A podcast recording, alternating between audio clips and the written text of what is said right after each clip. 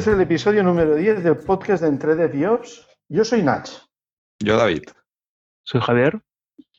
Yo soy Edu. Ya empezamos.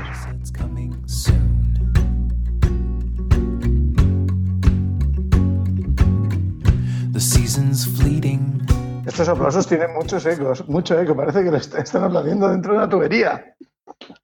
¿Eh? Yo he dejado el espacio porque he seguido el orden de las fotos que me salen en el- la consola de Hangouts. Y yo soy el último. Tú siempre eres el último. Todos somos el último en la consola, me parece. En el Hangouts. And every word has been erased. Still, the rivers flow, the sun will glow, the seeds will grow, the wind will come and blow it all. Bueno, hoy tenemos un capítulo bastante... Vamos a hablar principalmente de eventos. Vamos a comentar un, evento que en realidad, como dice David, es para hacerme autobombo o hacernos autobombo al grupo de Python Barcelona con el que estamos organizando unos Coding Dojos cada, no sé si es por norma, pero cada tercer mm, sábado de mes en, en la casa del MITS de la España Industrial en San. Eh, ya pondremos el- la URL en el, en el pod, en el post del podcast cuando lo publiquemos, pero, pero bueno, está teniendo un poquito de éxito, así que si le Pues está teniendo un poquito de éxito, está teniendo un poquito de éxito. Se le sube la cabeza, señores, se le sube la cabeza. La fama me puede. Casi relacionado con eso, también queríamos eh, comentar, creo que, bueno, ¿queréis seguir comentando algo de los dojos? No, ¿verdad? No, yo quise asistir, no pude, pero los últimos que he ido, la verdad que es una actividad muy provechosa y yo recomiendo a todos que os apuntéis si podéis. Disidente. No, yo a ver, a mí habitualmente en mi trabajo no, no programo y demás, pero la verdad es que me parece una actividad bastante interesante. De hecho, no puedo ir a todas, he ido a, a un par o tres. Eh, creo que el formato desde los primeros que empezamos hasta los que ya está haciendo la gente de Python Barcelona ha evolucionado mucho. Los últimos formatos me han encantado y creo que es bastante práctico. De hecho, mm, la última vez salí alucinado porque como te sientas con gente, en mi caso, que sabe mucho más que tú, pues aprendes mogollón. En el último, en el último dojo me Pero tocó es con muy fácil. persona. O sea, que te sientes con alguien que sepa más que tú es muy fácil. No, la verdad es que en el último, pues salí alucinado eh, sobre cómo montamos. Bueno, los dojos, para quien no lo sepa, al final te plantean una cata que, es un problema, corrígeme Nach si me equivoco, es un problema que tienes que, solucionar. Eh, y a partir de aquí, pues bueno, pues aplicas diferentes técnicas de programación y tienes un compañero con el cual vas combinándote el rato que estás programando y tal. Y bueno, cuando te toca con un compañero que, domina, pues aprendes mucho. Y a mí en el último me tocó con un compañero que dominaba más que yo, que eso, como dice Edu, es bastante sencillo. Pase. Y bueno, y salí muy contento, la verdad es que salí muy contento. A este último no pude ir, pero bueno, a la que pueda me volveré a escapar. Bueno, de hecho, este, perdona, perdona que interrumpa un momento, es que además me estoy dando cuenta de que no, hace tiempo que no hablamos de los dojos. Este, este es el primero de 2015 y hemos hecho un poco cambio de planteamiento. Entonces, Vale. lo que vamos a hacer va a ser, con, con el sitio donde nos, nos ceden el espacio para hacerlo, lo organizamos trimestralmente. Y lo que vamos a hacer es, cada, bueno, un poco así, está medio comentado, no hay nada escrito sobre el tema, pero lo que queremos hacer es que haya uno para, como una especie de introducción a, a dojos en los que vamos a hacer TDD y una CAT y vamos a, a intentar mantener un poco el espíritu original de, de los dojos que, que hacíamos antes. Luego hay otro en el que vamos a tratar un tema quizás un poco ya más avanzado o, o más que avanzado, yo diría más específico. Y luego el tercer mes, no sé en qué orden van a ser, pero de cada tres meses va a haber otro mes, o sea, el tercero de cada uno de los meses va a ser de, más, más que de hacer un dojo, va a ser poner en práctica, el- a trabajar con una librería que, que pueda resultar interesante. Ah, Esto es está porque hay gente que nos había comentado que quería ver ejemplos de machine learning y, y de natural, de lenguaje, de procesamiento de lenguaje natural. Y claro, dijimos, bueno, esto igual hacer TDD para hacer esto es un poco tonto. O, no sé. Y entonces a lo mejor es eso. Luego también hay, ha habido algunos cambios en que ha habido, ha empezado a haber gente que se ha propuesto para, para preparar sesiones de, de los co-inversors. Eh, De momento, de momento la recepción parece bastante buena. Falta que alguien realmente salga con algo. Pero, pero es posible, es posible. También había el caso de hacer una sesión de, en lugar de hacer TDD, hacer BDD y, y bueno, cosas por el estilo. En vez, de, en vez de hacer unit testing, hacer testing de aceptación o probar otras librerías. A ver, yo la verdad es que lo considero una actividad bastante recomendable, así que si sois de Barcelona y queréis apuntaros simplemente yendo al Meetup y uniéndoos al grupo de Python Barcelona, aquí es donde los van publicando.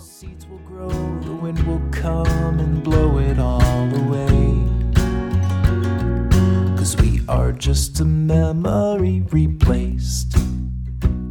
Lo otro que tenemos es que, bueno, ya se ha confirmado la que va a haber EuroPython este año en Bilbao, la EuroPython 2015. Para los que, no, no- no recuerdo si hemos comentado alguna vez la EuroPython, yo creo que sí, pero no estoy seguro. La EuroPython es, un evento que, que se organiza mensualmente por la EuroPython, EuroPython Society, Society, no sé cómo se pronunciará esto ahora, eh, que dura una semana, o al menos a las que yo he ido ha durado una semana. Duraba cinco días de charlas y talleres y luego el fin de semana hacían dos días de sprints. Y es, es un evento, si, si uno puede permitirse el ir, está muy bien. Y si, porque claro, es una semana entera, pero y es bastante, no, el precio no es, no es barato. Eh, no, diría que el año pasado pagué unos 350 euros el ticket. Pero está muy bien, hay mucha gente, es a nivel europeo, te fuerzas un poco también a interactuar con más en inglés, por ejemplo. Eh, hay gente de bastante nivel dentro del mundo de, Python y como hay mucha gente en Python que, que viene de entornos científicos, hay mucha gente que usa librerías bastante interesantes. Y además, este año estamos apalabrando la posibilidad de hacer dojos también, con, a partir de la experiencia de, de los de Barcelona. ¿Esto qué está metido? ¿La gente de Python Barcelona está metida en esta organización también o, o lo hace la gente de Python Bilbao? ¿Cómo va el tema? A ver, de hecho, lo- la, la candidatura la presentó la gente del PIS, que es el Python San Sebastián Group. Son una gente de Donosti que, que son los, los- algunos, ah, algunos de ellos los conozco personalmente, son muy simpáticos, son gente muy, y muy, muy maja y muy divertida y además bastante interesantes en cuanto a temas técnicos. Y bueno, la cuestión es que presentaron Bilbao eh, como, como candidatura por, por temas de disponibilidad, si no lo tengo mal entendido. Pero, pues, quizás podríamos entrevistarles por- para hablar de cómo está están organizando el evento. No, En otro no sería mala episodio. idea. Sí, sí, Pues- me, me ha- me ha gustado la idea. Vale, ya, Ya, tenemos. ya se, ya se lo comentaré antes de que lo oigan en el podcast. Eh, eh, lo, lo presentaron la candidatura porque Berlín al final fue descartada, no sé exactamente por qué. Y bueno, pues parece ser que la eligieron y, y que se va a hacer definitivamente allí. Las, creo que ya se han publicado las fechas, no, no estoy seguro. Ahora mismo no he encontrado la página web, pero, pero sí creo Me que... suena algún tuit de reservando hotel para no, no me acuerdo qué fechas. Ya está Y- publicado, ¿eh? En la web sale del 20 al 26 de julio. Vale, pues- pues, Es que recuerdo a alguien que iba a ir, no me acuerdo quién. Pues bueno, es eso, es un evento bastante interesante. Still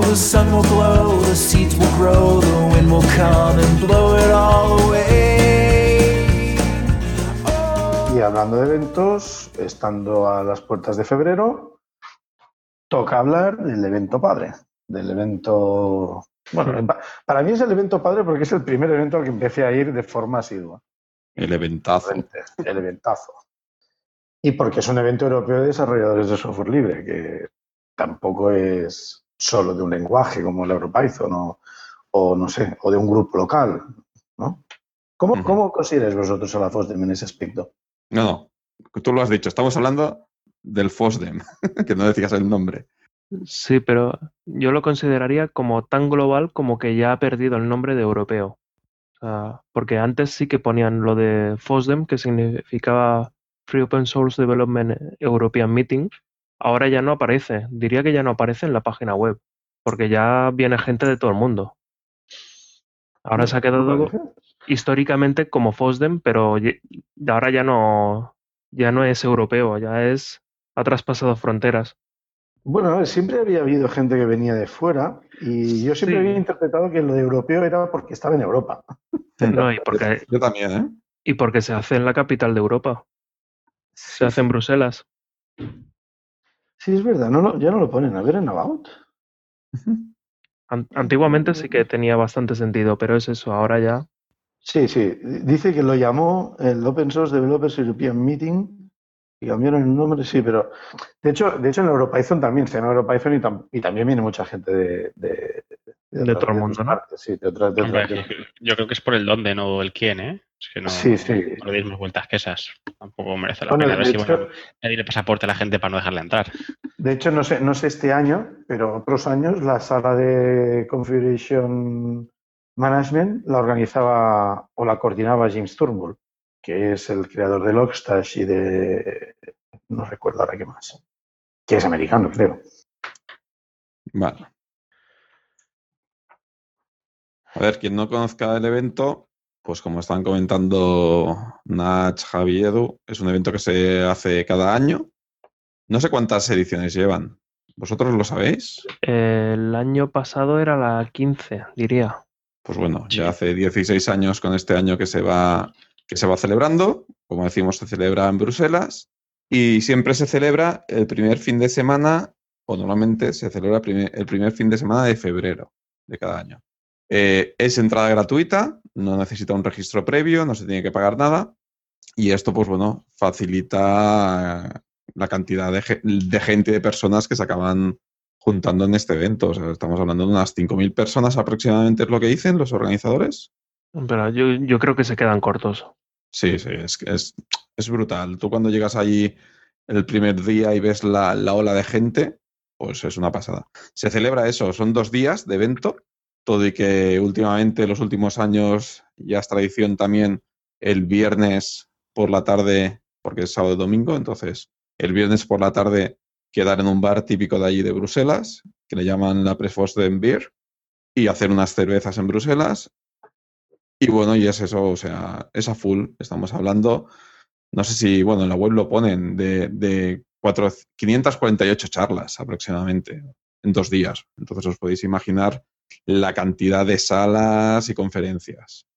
Entonces, bueno, a partir de eso perdón, y eso sin contar las charlas relámpago y, lo que pueda surgir en los pasillos, porque Sí, sí. en, las, luego, en las cafeterías se ven gente que se encuentra y se pone a, a, a programar y a hacer... O sea, es- realmente es un evento muy, muy interesante.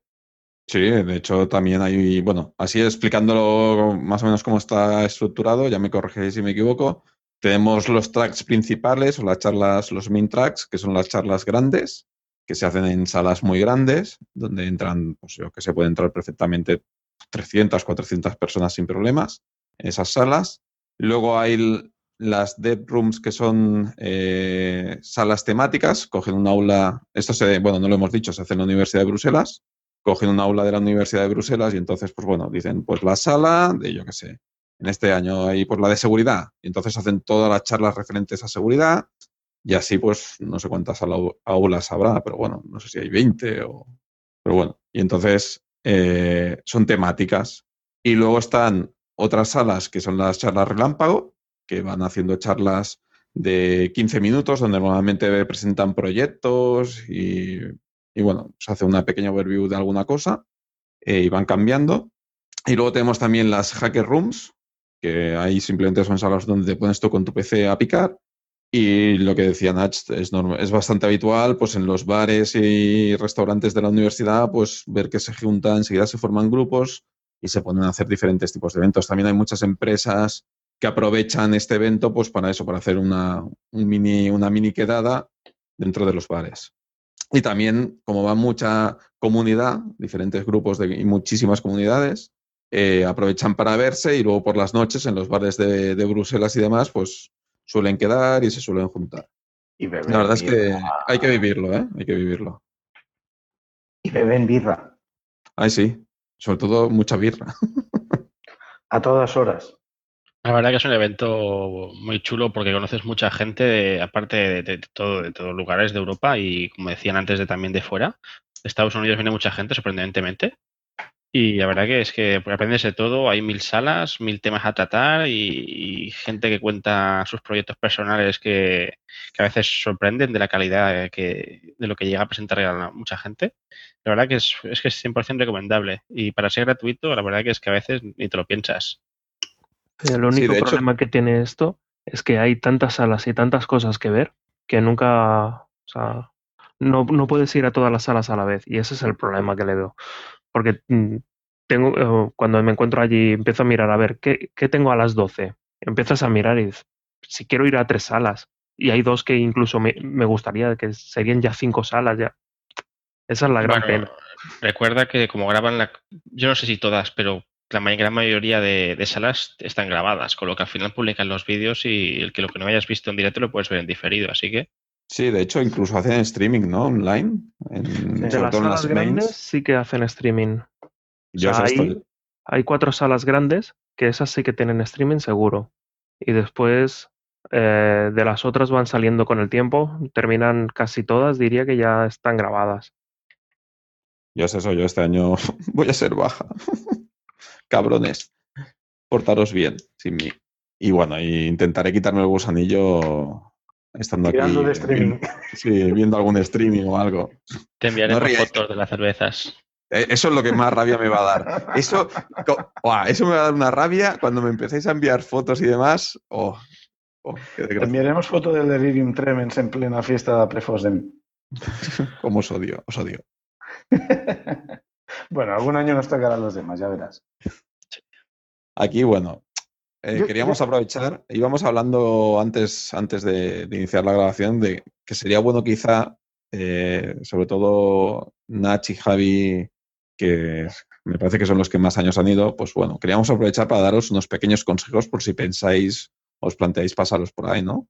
Entonces, bueno, aquí habíamos dicho, bueno, en nuestro caso, que yo creo que es una cosa muy acertada, el primer consejo que yo daría sería todo y que el evento es sábado y domingo, nosotros por lo menos lo que hacemos siempre es irnos el viernes y volver el lunes.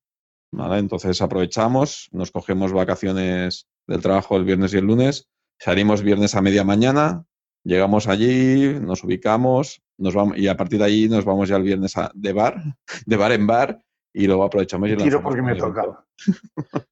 Y, enlazamos con- Dime.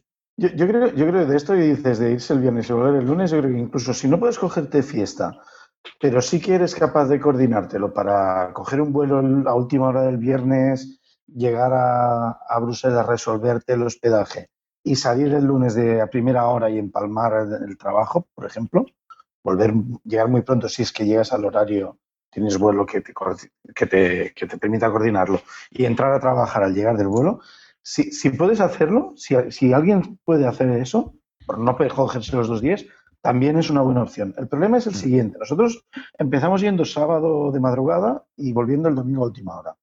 Y nos pasaban dos cosas. La primera es que, claro, salíamos a las... Javi, no sé, corrígeme si me equivoco, pero yo creo que habíamos llegado a salir a las 4 de la mañana de casa. Sí, para coger el vuelo a las seis y algo. A las 6.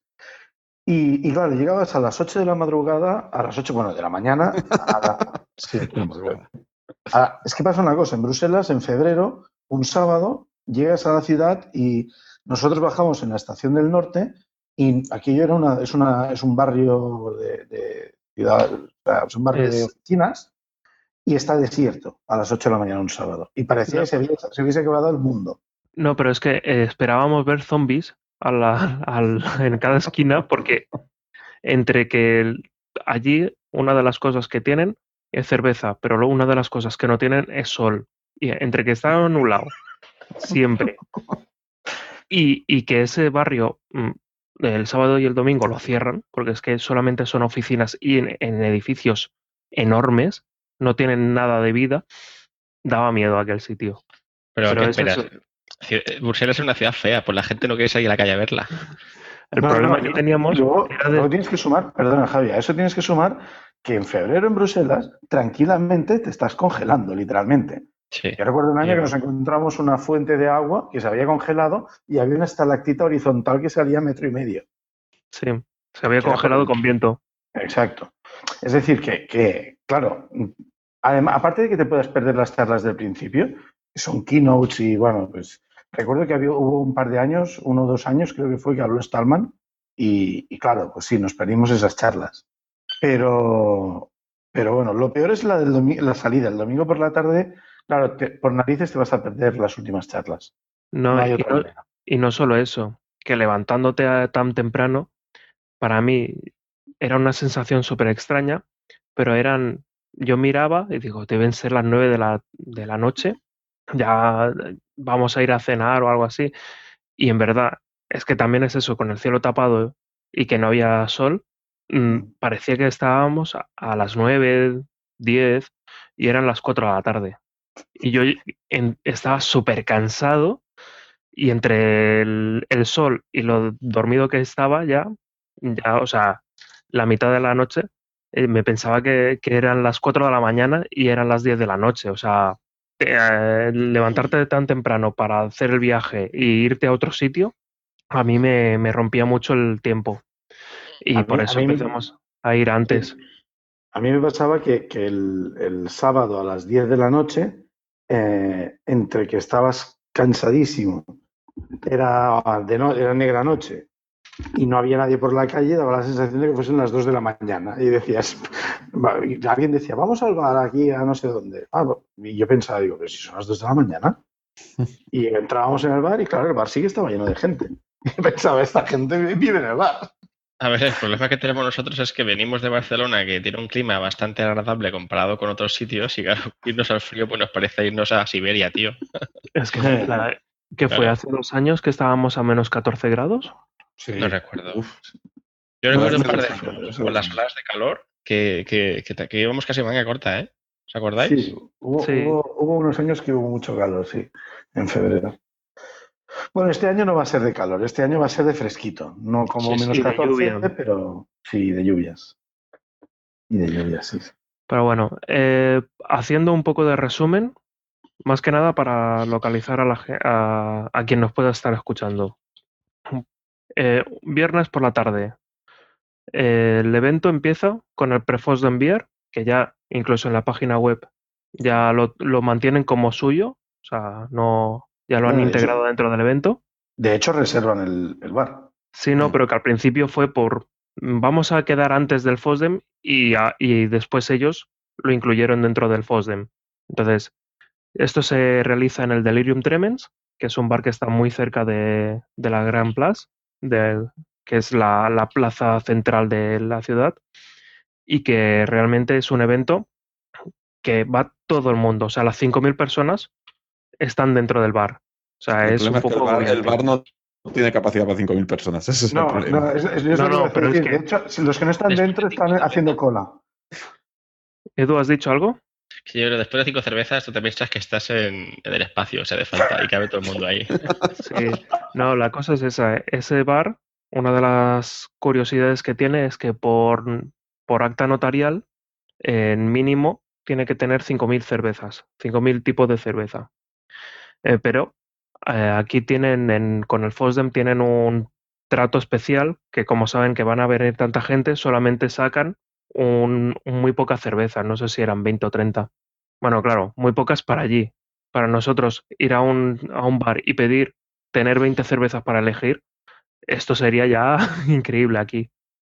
Allí no, allí es eso. Normalmente tienen una carta que ocupa como tres o cuatro Biblias y que vienen todas las cervezas, las 5.000 cervezas con las fotos. Pero esta no te la dejan utilizar durante este evento. Y entonces lo que se hace es de un listado de, mm, de que tienen preparado para el FOSDEM, te permiten elegir todas las cervezas al mismo precio y entonces se utilizan el, el tema de los tokens, que todo esto está explicado en la página web. Después, este año también se organiza en el eh, Drag Opera un evento por parte de la gente de... ah, Espera que lo estoy buscando.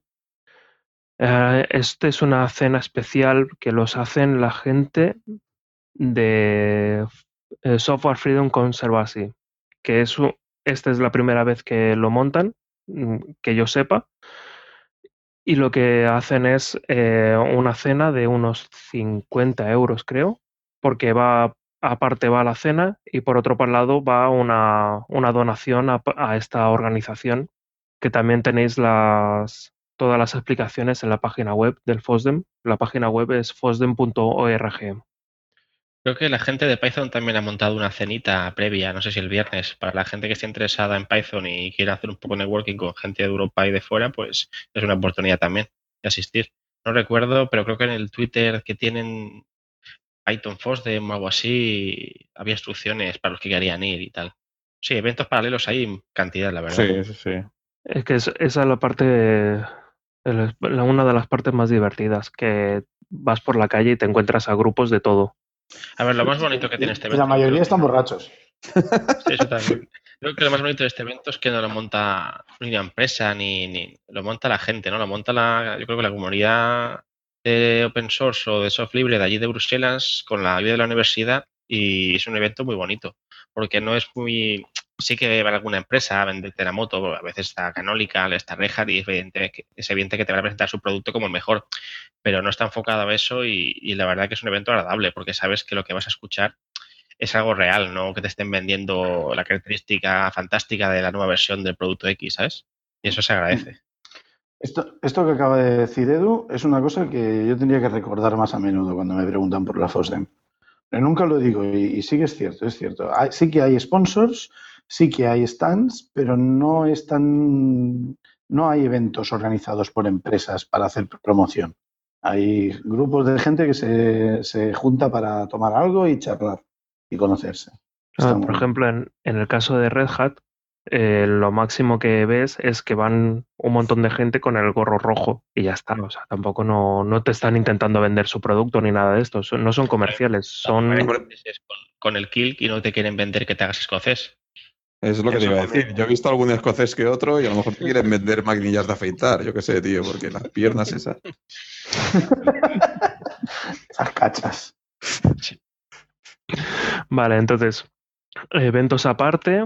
El viernes lo dejamos ya como, como terminado. El FOSDEM en sí empieza el sábado a las nueve y media con la presentación que se hace en la sala más grande que tienen. Es una sala impresionante. Y después a partir de ahí ya empieza todo lo que serían los eventos. La. O sea, sí, cada una de las salas, hay las cuatro salas grandes donde están los main tracks y donde hay las Lightning Talks, que son las, las charlas rápidas que se hacen de 20 minutos y con 5 minutos de descanso entre cada una de ellas. Y, y las otras son las, la, los que se la llaman eh, keynotes. Y dime. Javi, Javi, acaba. Una cosa que no hemos comentado que quizá alguien le, lo, lo encuentre de interés. Acaba, acaba y. No, y es eso, más que nada es las salas que tienen nombre son las grandes, son las salas que, que se puede recordar, la Jason, la Fontaine, la, ojo que la no Ferrer. todas, ¿eh? Ojo que no todas, ojo que no todas. Que hay salas pequeñas, o, o no, o sea, o no, no son las grandes, que también tienen nombres de, de gente.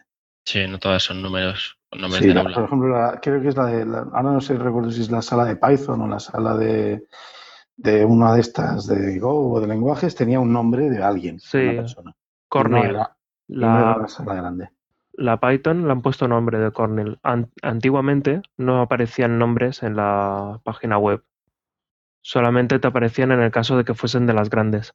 Pues lo que comentaba antes de cortar a Javi es que, nos, que aunque es principalmente de software, hay una parte muy divertida o curiosa que en uno de los edificios hay bastantes stands sobre, sobre open hardware, Arduinos, Raspberries y todo tipo de cacharros y aparatos que la verdad es súper curioso de ver, porque hay gente que trae unos inventos que, es alucinante, mini ordenadores y de todo, la verdad que es, es, es son los stands más curiosos. Cuando no tienes nada que hacer o estás en un tiempo muerto porque has salido de una charla que no te interesaba, pues es bastante curioso de ver los aparatitos que tienen por ahí y preguntar si te interesa, evidentemente, o participar. Eso ya es cosa de cada uno. Sí, yo creo que eso lo hacemos todos, ¿no? Cuando tenemos algún, algún hueco por en medio, pasearnos por los diferentes stands y chafardear. Vaya, Bueno, de stands están los que has comentado tú, Edu, de Open Hardware, que yo creo que son bastante interesantes, de hecho son los más llamativos. Y luego también están las principales distribuciones, también habitualmente montan hardware, eh, digo, perdón, montan hardware, montan un stand Eh, y luego tenemos la, bueno, stands de, de, los diferentes productos así más conocidos del open source, ¿no? Pues, por ejemplo, el, como puede ser Perl, no sé. Hay, por ejemplo, también de Jenkins. Ahora estoy así recordándome un poco sobre la marcha. Luego pues también hay un stand. La Perdón. gente de Oracle monta una de MySQL, están los de Postgres, están los de Zip Communicator también casi siempre. Sí, los de Oracle siempre están en una esquina ahí abandonados. Marginados. Luego hay un stand. El, el stand más majo es el, el, de Perl, porque se traen al camello. El camello, el camello es una caña. El camello es Lo que teníamos que hacer un año sería llevar el camello de Barcelona, de la tienda, hacer no. una foto y llevársela. Vale, llevar el camello no, pero hacer una foto de la bueno, puerta de la tienda, sí.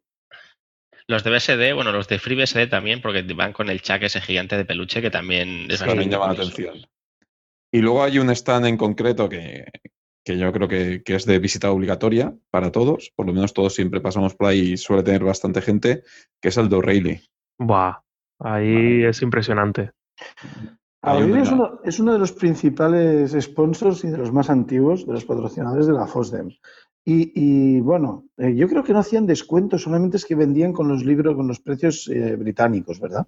Sí. Creo que, que era eso. No, diría, diría que había un descuento, ¿no? Había una columna de en la lista de precios.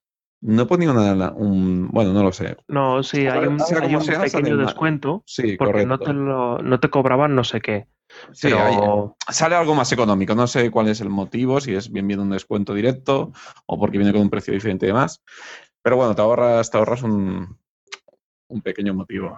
Ah, también es cierto que hoy en día uh, mucha gente ya lee en formato electrónico y, y, los libros a muchas personas les empiezan a ser un poco molestos, ¿no? El espacio que ocupan, pero sinceramente ahí puedes ver muchos libros y si estás interesado en alguno y quieres verlo antes de comprarte el ebook en O'Reilly o en Amazon o donde sea, allí, ahí casi seguro que lo tienen.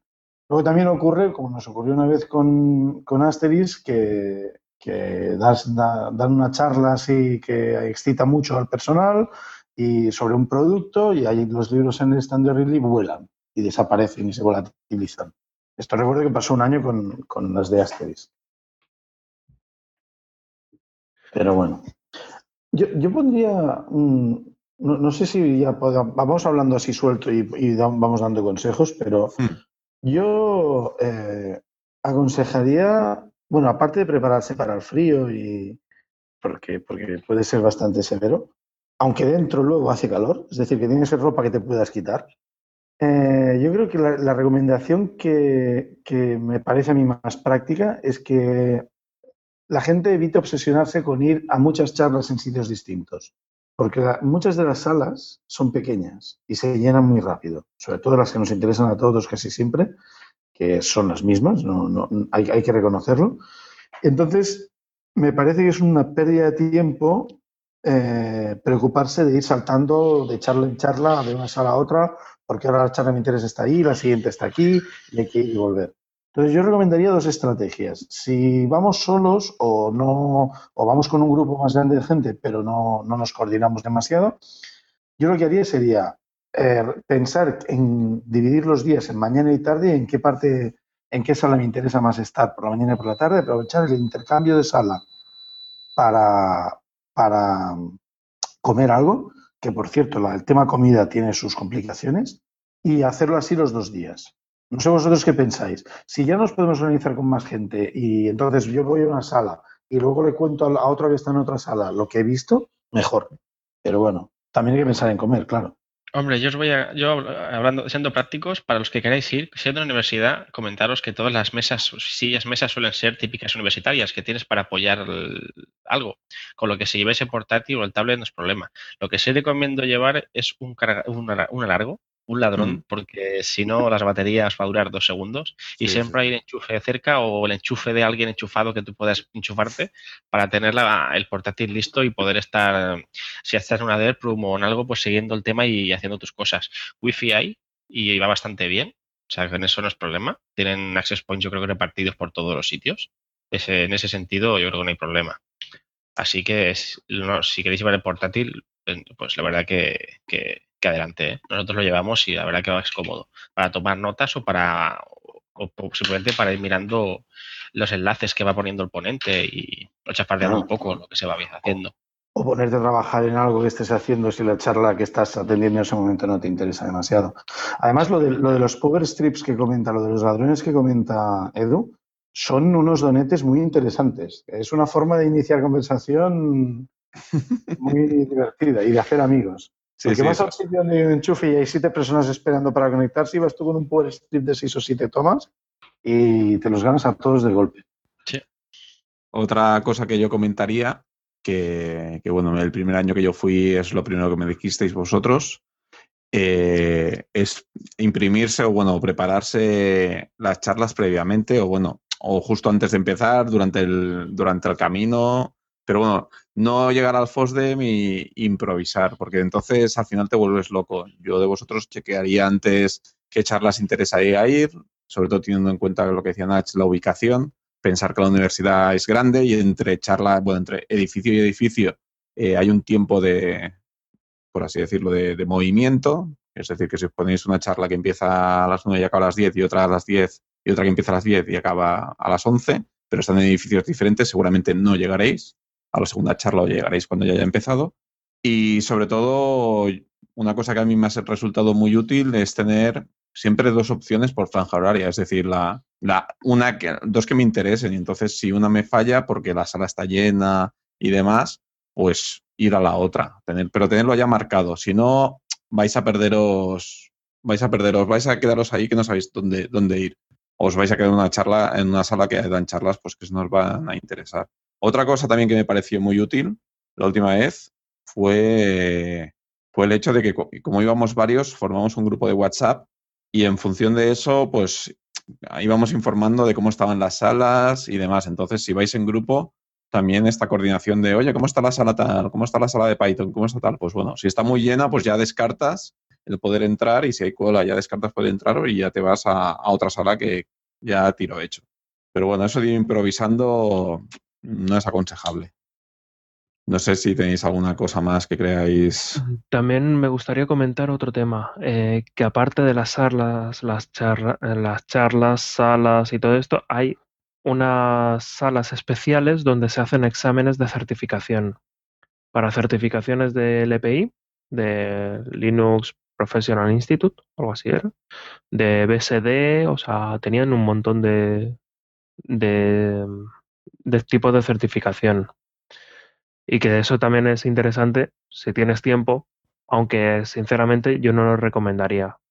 Porque, o sea, yo lo he hecho, exámenes allí, pero es que sinceramente, teniendo tantas cosas para ver, es perder una hora o dos horas para, de, de alguna charla que a lo mejor sí que te interesa. Y no, yo no sé.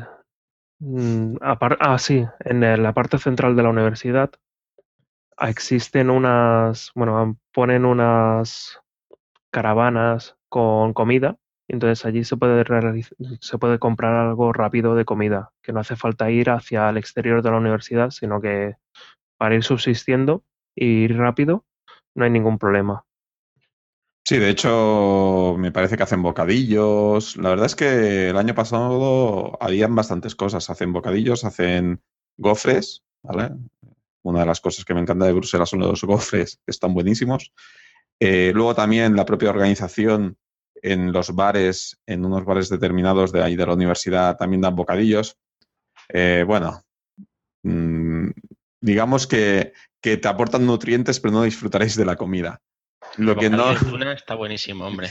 Yo daría, yo daría un aviso. Yo daría un aviso muy importante. Mm, Dos, de hecho. Uno, si no os gusta la leche, la mantequilla y los fritos saturados, cuidado. Mucho cuidado, porque ahí podéis pasarlo bastante mal. Casi todo lo cocinan con mantequilla. Y la segunda, el segundo aviso es la hora. Depende de a qué hora vayáis a comer y a cenar, os vais a encontrar que ya queda poco. La hora, el horario español allí es un riesgo de quedarte sin comer.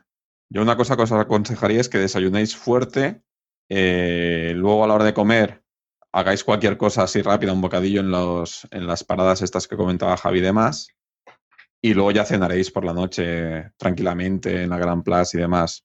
Más que nada porque es, si aparte, a ver, podéis salir del complejo de la universidad e ir a comer algún restaurante como algún año hemos hecho, pero la verdad es que ya pierdes mucho tiempo y te pierdes tranquilamente, te puedes perder dos, tres horas de charlas.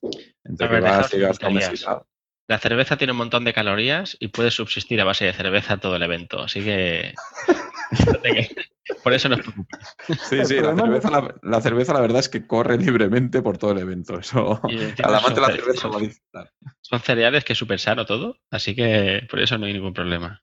Yo es que diría que el problema no es subsistir a base de cerveza, el problema es cómo te van a quedar de claras las cosas que escuches Eh, con tanta cerveza. Yo tengo que decir que cuando, bueno, hubo un año que, que en, el- en un bar, a última hora, me puse a hablar con un alemán y eh, yo no hablo alemán, pero nos entendimos perfectamente. ¿eh? No sé de qué estábamos hablando.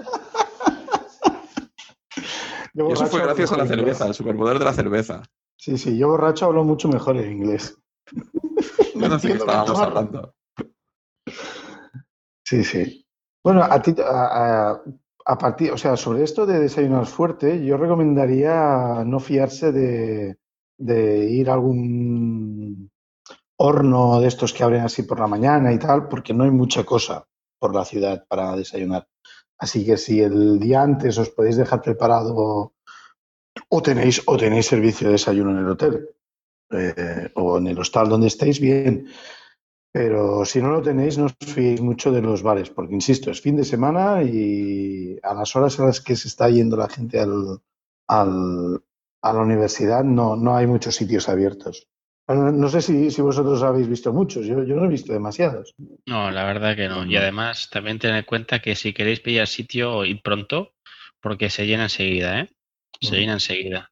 Eh, también, no digo que también es digno de ver las caras del domingo por la mañana de las primeras charlas de los asistentes e incluso de los ponentes. ¿eh? Ahí, ahí ves lo que perjudica la cerveza. Pero bueno, aún así, tengo que decir que las salas a primera hora están llenas. ¿eh? El domingo a las 9, que me parece que empiezan las primeras charlas, están a petar. Sí, ahora, estos últimos años es cierto, pero yo recuerdo ahora cuatro, cinco, seis años o así, un domingo por la mañana, fuimos, no sé con quién, no sé, no sé si estaba Javi y Edu, no sé si estabais, pero estaba yo en una charla que estaban hablando de Metis, que es un, era uno- un escritorio de estos con efectos 3D, pero que lo habían orientado para que fuera más útil y tal, y lo, no tuvo mucha fama porque solo salió en Mandrake, creo, en Mandriva, o una de estas. Se fusionaron con Compit, creo. Ah, bueno. Bueno, la cosa es que dieron una charla, un chaval que, que además dio una charla bastante bien, y, y es lo que decía David, las caras de la gente eran, al, entrar en la sala, la- las caras de, las- de los que estábamos allí eran un cuadro de, de, de, de destro- de- o sea, de, no éramos personas, éramos desechos. ¿no? Sí, sí, una cosa increíble. Y, y recuerdo que la charla fue muy interesante, enseñó cosas muy, muy guapas que hacía Metis y tal, y hubo aplausos y yo pensé, ostras, hay pocas charlas a las 9 de la mañana en una, en una FOSDEM que tengan tanta efusividad al aplaudir. Normalmente la gente está casi durmiendo. Ahora últimamente sí que hay mucha gente más despierta que llega y tal. No sé si tirarán de drogas o serán los que no salen o no sé, pero, pero sí, sí, sí que hay más. Y bueno, eh, así de recomendaciones, no sé si vosotros os ocurre qué más decir. A mí se me ocurre uno, lo que pasa es que ya es tarde. Que es básicamente decir que yo no sé qué pasa en Bruselas el primer fin de semana de, de febrero, aparte de la FOSDEM, pero muchas veces nos encontramos con problemas para encontrar eh, hospedaje. El hostal o el hotel o, el apartamento, lo que sea. Y, para los que ya no vayan este año, claro, porque este año ya es muy tarde para eso, les recomendaría empezarlo a mirar con, si no con uno o con dos meses de antelación, ¿eh? porque aquello se llena, son 5.000 o 6.000 personas que, que van a la ciudad de golpe. Sí, sí, o sea, se invade Bruselas. Bruselas está llena de frikis, es el paraíso del friki. Sí, sí. A mí me gustaría comentar, pues bueno, como hemos dicho, eh, nosotros vamos cada año, o bueno, el equipo de entre de Piops va cada año, yo este año se le baja y Dani tampoco irá, pero bueno, tanto Javi, Nach y Edu estarán por ahí y nos contarán cómo ha ido cuando vuelvan. Eh, pero bueno, eh, si estáis por Bruselas y demás, pues podéis poneros en contacto con nosotros y bueno, incluso quedar para hacer alguna birra y nos conocemos. Bueno, os conocéis, los que estaréis por ahí. No sé, si nos enviáis un Twitter a la cuenta y demás, pues bueno, por ahí estaremos. Vale, eh, pues si yo creo que si no tenemos nada más que, que decir, podríamos dar por cerrado el episodio. Por mí, ok. Sí, yo creo que ya hemos sido bastante gansinos con el Fosden por hoy. Sí, ya está. Pues muy bien, pues a aquellos que nos estéis escuchando, bueno, yo quería comentar una cosa. Uy. A los que nos habéis dicho que nos escucháis, porque nos habéis encontrado en sitios y tal, queríamos mencionaros y saludaros y daros las gracias. Nos, nos gusta mucho que nos digáis, que nos escucháis. También nos gustaría mucho que nos dijeseis, como algunos ya hacen por varios medios, eh, qué cosas os gustan y qué cosas no. Queremos mejorar el podcast y, y el blog y, y dar mejor y más información y que la gente que nos escuche y nos lee esté contenta. Así que os animamos a que si nos veis o sabéis que estamos por algún sitio, nos contactéis para encontrarnos y nos expliquéis todo aquello que queráis o que uséis Twitter o, o los comentarios del, del, blog. ¿De acuerdo? Yo Bueno, simplemente, pues- decir, que- simplemente decir que aunque seamos personajes famosos, eh, somos majos. Hace poco que lo somos y no se nos ha subido la cabeza demasiado. Llevamos bien la fama. Bueno, pues yo creo que ha llegado el momento de despedirnos. Muchas gracias por habernos escuchado. Yo soy Ignasi y, y me despido por hoy. Yo soy David, adiós. Hasta la próxima. Eh, se despide Edu, que se adelanta Javi, que se presentará ahora y se despedirá. No, yo no soy. Yo, yo soy Charlie y me despido. Hasta luego. Are just a memory replaced.